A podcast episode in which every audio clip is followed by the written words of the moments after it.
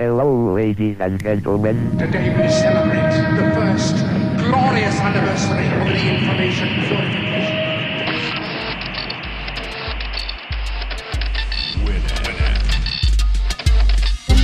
Piratas de Tierra del Fuego. Tecnología del mundo ensamblada en casa.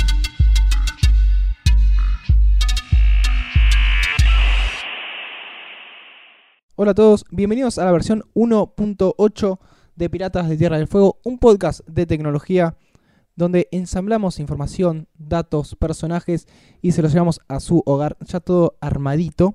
Mi nombre es Andy y estoy en compañía, como siempre, por el, el técnico Germán Mengucci.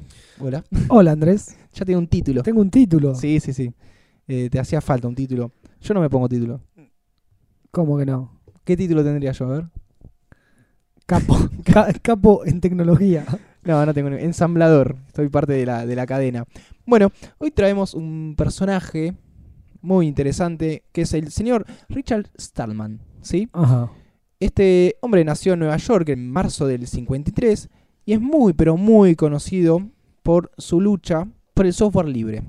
Sí. Vos decís software libre, Stallman. Es el loquito que está atrás de todo eso. No Es- queremos software esclavo. no queremos software, como le dice el privativo, y ni siquiera open source. Después vamos a hablar de la diferencia A entre ver. el software libre y el open source o el, el código abierto. Bueno, es un personaje muy particular. Les pido, por favor, que googleen al señor este, a Richard Stallman. Es como un hippie de la tecnología. Es así, es hippie. A ver, vamos a No vuelta, no vuelta que darle. Bueno, en el 71 fue parte del laboratorio de inteligencia artificial del MIT. No sé si recordás la beta de este podcast donde hablé de hackers. Bueno, él estaba metido como en ese grupo. Pero en los 80s, medio que no le empezó a gustar la cosa, ya que los hackers que integraban este grupo empezaron a verle la, la beta económica y a pensar que el software que estaban creando lo podían cerrar y hacerlo privativo. Entonces se fue para otro lado y fundó como su propio grupo. Eh, entre el Ajá. 83 y el No, 85. no se quiso vender. No, no se al quiso vender y nunca se nosotros. Ya te voy a hablar cosas de este chavo y te vas a dar cuenta por qué no se vende tanto. Entre el 86 y el 85 Porque estaba esperando un mejor contrato. hizo como el doble de esfuerzo que los programadores, estos que se fueron para otro lado, de la bronca. Dijo, yo voy a laburar más que ustedes. y, y así lo hizo. Entonces planteó hacer una comunidad en la que la gente pudiera compartir y ayudar a los demás. Ese era como su Sí. fin. En el 83, cuando arrancó todo esto, anunció las, la- sus intenciones de crear una alternativa libre al sistema operativo Unix, que lo bautizó GNU. Si Ajá. alguna vez escuchaste sobre Linux, Linux en realidad se llama GNU barra Linux. GNU, esto es muy bueno, sí. es un acrónimo recursivo que significa GNU No Unix, pero como que es recursivo, entonces GNU a la vez es como el mismo eh, acrónimo. Entonces funda la Free Software Foundation, la fundación de software libre. Hay una cosa que él aclara, aclara siempre, este señor sabe mucho de idiomas, y cuando da conferencias, acá el país estuvo unas cuantas veces, Sí. las da en español. No, no es que viene con traductor, sabe Claro. muchos idiomas, eh, aprende mu- muy, fácilmente. Eh, entonces lo que él rescata del idioma español, o tal vez el francés, o, el- o los idiomas latinos, Sí. que uno puede decir libre por un lado y gratis por el otro. En inglés vos decís free, y free es libre Ah, y gratis a la vez. Claro, Y él hace esa distinción de que algo sea libre no quiere decir sea gratis. exactamente. Es más, él no está en contra de que uno cobre por su software. Él quiere que el software sea libre. No hace falta que sea gratis. Entonces, siempre usa como la, la- la- las palabras en español para explicar esta parte. Bueno, funda esta fundación de software libre y publica un manifiesto GNU en el que establece unas libertades esenciales a través de las cuales se puede establecer que un software es libre o no. Sí. Él habla mucho de la libertad, muchísimo de la libertad que uno tiene una computadora. La computadora lo que hace es ejecutar comandos, es ejecutar rutinas. Y uno cree que la computadora lo obedece a uno, pero en realidad está obedeciendo un software que hace lo que quiere. Claro. Las libertades son la cero, que la libertad de correr el programa como uno quiere. Después, la libertad de estudiar el código fuente y cambiarlo para hacer que el programa haga lo que uno desea. Sí. Eh, la libertad 2 es la libertad para ayudar a tu vecino y redistribuir una copia cuando uno lo desea. Y la última libertad la libertad de contribuir a la comunidad, de distribuir copias de la versión modificada del programa cuando uno lo desee, o sea, ser libre. Entonces dice que si uno tiene estas cuatro libertades, significa que el sistema social del programa es ético. Habla mucho de ética. Por eso te digo que es medio hippie. Lo piensa todo como muy filosófico. Sí. Físicamente es muy hippie también. Sí, es un señor grandote con, con mucha barba, que no usa celular. Bueno, él estaba con esto de GNU, quería, queriendo hacer su propio sistema operativo, va, no suyo, sino como de la comunidad, Claro. que sea el software más, más libre de todos. Y cuando estaba terminando, Linus Torvalds, que es el, el chaboncito este que creó Linux, Sí. que hay un detalle que él no le quería poner Linux porque le parecía muy egocéntrico, era mezclar eh, su nombre, que era Linux, con Unix. Entonces lo cambia. Y cuando el chabón que lo publica vio que cambió el nombre, dijo, uh, tal vez se equivocó, lo cambió y salió como Linux. Así que no, no era tan egocéntrico, era como el nombre beta y después quedó. Linus Torvalds en ese momento hace libre el código de, de Linux. Entonces agarran el kernel, que el kernel es como la parte principal del sistema operativo, y lo implementan a GNU. Por eso se llama GNU Linux, el sistema operativo. Así que está mal decirle Linux, hay que darle el nombre completo. Si no pier- pierde crédito Richard Stallman y su gente. Entonces, este señor, como te decía anteriormente, todo el tiempo dice que software libre no hace falta que sea gratuito, que no se trata de plata, sino que se trata de ética, que un programa que no es libre se lo llama privativo porque priva de la libertad a los usuarios. Claro. Y algo que está muy bueno que él dice que no hace falta ser programador para disfrutar o aprovecharse de un programa libre, porque uno también puede contribuir diciendo cosas. O sea, yo creo que este programa haga tal cosa y lo planteas en una comunidad y la comunidad va a ver cómo, va a ver cómo resolverlo. Ajá. Que no tenga la, la oportunidad de, de aportar. de, deba- de debatir. De- eso. claro, y ap- aportar al, al- al debate. No hace falta que uno sea un capo programador, sino también estás reduciendo todo a un grupo muy, muy acotado de gente. Sin embargo, él, cuando habla de, de software privativo, él está en contra de prohibir ese tipo de software. ¿Sí? Él no quiere que se prohíba, porque prohibirlo sería como, no sé, prohibir las drogas. Él hace un, un paralelismo muy genial. Él habla de, de que en las escuelas, en las universidades, e inclusive en el jardín de infantes, toda la educación se tiene que hacer con software libre. ¿Por qué? Porque si vos le enseñás a alguien, que a nosotros no ha pasado, nuestra educación está basada en el Sí. software eh, privativo, si a alguien le enseñás a usar esa herramienta, siempre va a usar esa herramienta. usar Esa herramienta. Sí, entonces dicen que inclusive las, estas herramientas son adictivas. Entonces dice como que darle a un chico un software privativo es como darle tabaco. Claro. Así textual lo dice. Entonces él dice que bueno, hay que trabajar para eliminar todos esos sistemas operativos. ¿Cómo se pueden eliminar? No prohibiéndolos, sino enseñándole a la gente de temprana edad que hay que usar software libre. Sí. Eh, este señor seguramente a mí me odia porque yo no uso todo libre. Porque es muy bueno porque cuando empiezan la- las conferencias de prensa, que las conferencias no de prensa, sino sí, las, Sí, las conferencias, en las que va y habla, eh, una de las cosas que dice es, si me van a sacar fotos, no las suban ni a Facebook ni a Instagram. Es más, no compartan nada en Facebook ni en Instagram porque... em, Deja de ser suyo. Sí, porque ellos tienen todos sus datos y es todo privativo, por más que uno lo pague Facebook. Claro. Y de- lo deja muy, muy en claro eso. Eh, además porque dice que bueno, que Facebook e Instagram y Twitter también son parte del espionaje. Que todo lo que uno hace Sí. es controlado. Inclusive, por ejemplo, él no usa celular. Por esta misma razón, porque uno sa- sabe todo el tiempo dónde está uno. Sí. Dice que, no sé, sacarle la batería del celular tampoco sirve. Cuando vos apagás el teléfono y decís, bueno, lo apago para que no me vigilen, te están vigilando igual porque el teléfono sigue prendido Ajá. en un segundo plano. Y sacarle la batería principal tampoco sirve porque hay otra batería que sirve para que siga prendido. Ah, Es un poco paranoico, pero bien como lo hace. sí, No, no, no es que te dice tipo, te están siguiendo. claro. Hay una... No, no está con un papel aluminio en su cabeza. No, todavía no, por suerte no. Hay una, una cosa que él hace, que es como bendecir las computadoras del recinto cuando va. Ah. La gente le pide eso. Qué adorable. E inclusive la gente no le, le lleva papeles, remeras para firmar, le llevan las, sus computadoras. Hay episodios en los cuales el tipo va, firma las computadoras sí. y revisa la computadora. Entonces un chabón que, por ejemplo, le lleva una computadora, se la firma, se la firma y el, el tipo se, se anticipa, el, el dueño de la computadora, y dice, todo libre lo que tiene adentro. Pero la da vuelta, ve la parte de atrás y ve que tiene como el calco de Microsoft Windows. Sí. Porque, o sea, vos compras una computadora y ya viene con todos estos software privativos. Sí. Por más que vos se los limpies, ya lo tuvo. Entonces se pone a sacarle la etiquetita del Windows. Muy bueno. es muy bueno. Eh, vamos a hablar un poquito de el término open source que él lo odia. es muy interesante cómo en todas las conferencias en las que él participa o lo presentan, siempre caga peos al que lo presenta porque a veces, no siempre, sino cuando lo presentan mal. Usan Sí. mal los términos porque es como que, che, si me vas a presentar, primero fíjate quién soy.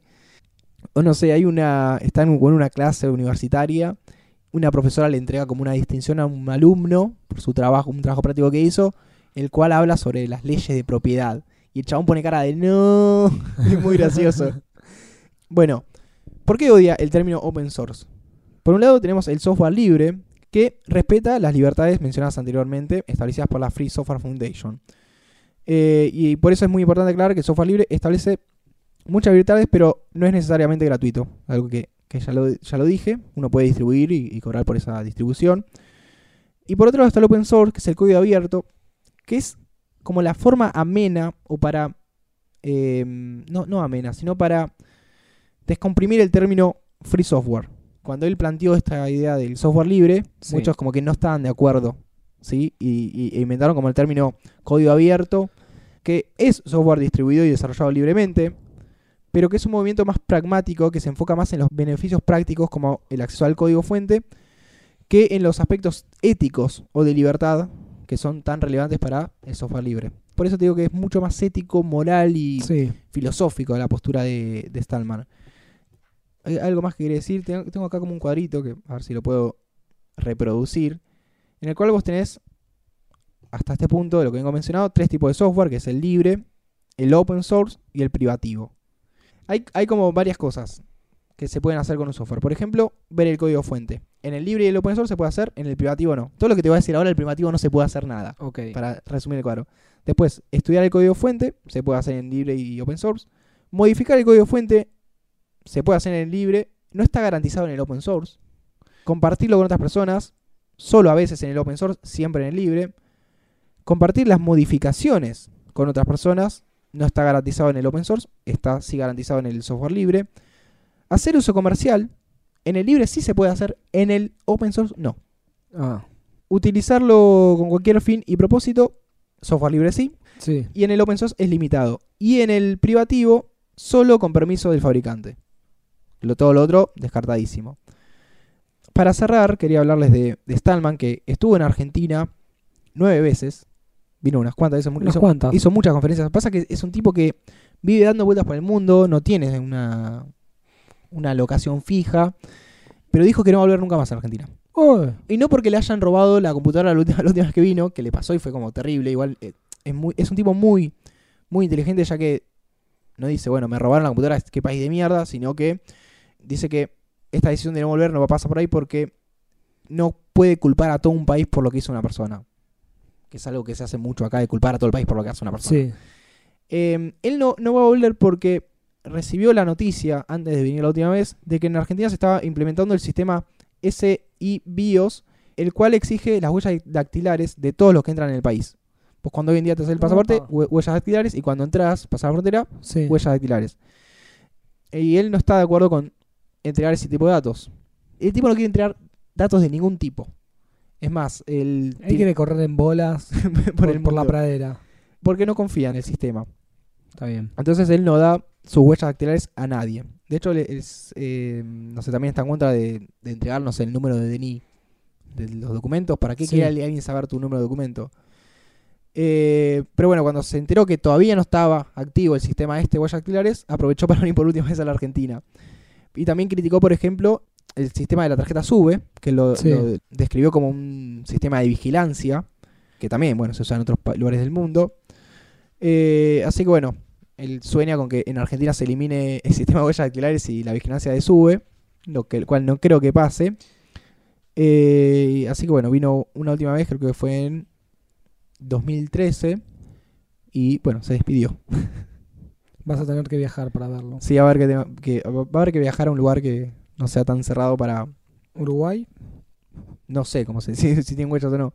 Pero algo que está muy bueno es que, como decimos, muy, es culturalmente muy abierto, destacó los, sus placeres de Argentina, ¿no? De Buenos Ah, Aires, de Argentina. A ver, el vino. Primero las chocolaterías de Bariloche, Oh, le gusta mucho el chocolate. Las montañas de Salta y, y sus nubes. Les Luthiers, Qué grande. Los libros de Dolina, Ah, los asados mencionó. el tipo sabe. El tipo le pegó como a la, a la cultura buena argentina. Sí, sí. Eh, bueno, los asados, los tallarines. Después, el, este es muy gracioso. El puente de la estación de Coglan le gustó. Ah, No sé, interesante. interesó. Habría que ir a verlo porque Habría que ir a- No, No, sé, yo lo vi, es un puente como el que está en colegial, es como un puente, un puente clásico. de No. tal, tal vez estaba parando por ahí y lo vio y no le- está apareciendo en los folletos turísticos. de- debería estar apareciendo en este momento. Así que nada, está bueno porque el tipo no es que dice, no sé, me gustó Maradona y Messi. Claro. Te- y- y la son cosas muy puntuales. Claro, son cosas muy puntuales y nada, porque es un tipo muy viajado y que eh, la tiene clara en varias cosas. Así que bueno, le mandamos un saludo a Stallman que no creo que escuche este podcast porque estamos usando mucho software privativo. De hecho, por ejemplo, eh, odia iTunes. Ah, Todo lo que sea entregarle datos, el Sí. tipo está en contra. No entra a ningún sitio en el que haya que loguearse. Que puede ser un sitio que me pide datos, ¿para qué quiere mis datos? claro. Son- esas son sus políticas. De hecho, su computadora es una computadora a la cual no se le puede siquiera instalar Windows. Pues bueno, puedes entrar a la página de, de GNU y ver qué versiones de GNU Linux te puedes bajar. Porque hay unas que en parte tienen software privativo. Ah, es como muy, está muy obsesionado con, con ese tema. Vamos a pasar, si te parece, al destacado dale. para ir cerrando esta versión de Pirata de Tierra del Fuego. Vamos a ponernos un poco más, más dramáticos. Ok. Eh, vamos a hablar de la Future Memory Foundation, que es una fundación que se encarga de, a través de la tecnología, mantener la memoria. Te voy a contar un poco de, de historia, que es muy sabida, pero está bueno aclararla. En abril del 45, un mes antes de que termine la Segunda Guerra Mundial, Sí. eh, el ejército inglés entró en un campo de concentración de Bergen-Belsen, donde encontraron los restos de todos los crímenes cometidos por los nazis. Un, un bajón. Solo en ese lugar, en el, en el recinto de Baja Sajonia, se estima que murieron más de 50.000 personas y como muchos campos de concentración nazis, más de 13.000 personas muertas reposaban sin enterrar. Se encontraron muertos, también sobrevivientes. Son números enormes. Sí, Es no- como es terrible pensarlo. Sí. Bueno, Es- una vez que los ingleses liberaron a todos los prisioneros, liberaron el lugar, lo que hicieron fue quemarlo y destruirlo todo por la cantidad de enfermedades e infecciones que había dando vueltas. sí. Entonces, así se fueron destruyendo un montón de campos de concentración. Está lo más, el más conocido es Auschwitz, que quedó, pero hay un montón que se eliminaron directamente. Por un tema preventivo, no por un tema Sí, de, sí. de olvido. Pero bueno, los integrantes de esta Future Memory Foundation dicen que el efecto secundario de todo eso es la pérdida de memoria, en algunos casos. Entonces, se hacen todo el tiempo ejercicios, homenajes y cosas para no se pierda la memoria. Y estos señores, que te voy a mencionar, se llaman Paul Berjour, que es el del Departamento de Tecnología de la Información y las Comunicaciones de la Universidad de Pompeu Fabra, impulsó la creación de esta fundación y la iniciativa es preservar la memoria sobre el holocausto aprovechando las- la realidad aumentada y virtual. Ellos hacen recreaciones, hacen de todas cosas tecnológicas. Sí. Eso estaba muy bueno. Bueno, gracias al uso de las nuevas tecnologías, los investigadores buscan que el recuerdo de los horrores cometidos se mantenga y no caiga en el olvido. Entonces, vienen trabajando hace varios años con la recreación, por ejemplo, 3D de este lugar. Claro, disculpa que te interrumpa, por ejemplo, un espacio virtual que puedas recorrer en la pantalla, Sí, ahora tienen como esa recreación virtual en la pantalla. como se hizo de unos de ciertos museos. Exactamente, entonces vos podés recorrer 3D. Pero la idea con la, en la que están trabajando Sí. y que ya la estuvieron testeando todo, es que vos puedas ir, por ejemplo, con un celular o con una tablet. ¿Usaste alguna vez alguna aplicación de Eh, realidad aumentada? sí, sí. Bueno, lo mismo, y que vos vayas a este lugar, que es un terreno Uh, enorme, Eso debe ser muy pongas duro. la tablet y veas como las edificaciones. eso del debe ser lugar. muy duro. Es una idea muy, muy buena. Están aplicando algo que ya existe, pero algo que está, está bueno, que, esté- que vos puedas un lugar y verlo como es, Sí. o verlo como fue. Su idea es juntar plata, porque cuando es una fundación no hay plata, eh, para que se puedan completar más de 45.000 rincones que hay en toda Europa, incluidos guetos, campos de exterminios, centros de tortura. Creen que es- uno puede ir por Europa viendo estos lugares. Claro. Eh, así bueno, ese me pareció que era el, el destacado de esta semana. Muy interesante. Está bueno también a Sí. veces ver cómo se puede aplicar la tecnología en, en otros ámbitos. No tengo nada para decir que levante esto, así que No. Yo le puedo decir que- Es un golpe duro. estoy de acuerdo que se, que se utilice la tecnología para esto. Espero que lo- no lo estén haciendo con software privativo. Software libre. Bueno, eso fue todo en esta versión 1.8 de Piratas de Tierra del Fuego. Nos están escuchando en martesataca.com.ar barra Pirata de Tierra del Fuego. Así es. Se pueden contactar con nosotros a través de Twitter y de Facebook, donde pueden escribir, comentar, discutir, lo que quieran. Y eso es todo. Chau, chau. Adiós.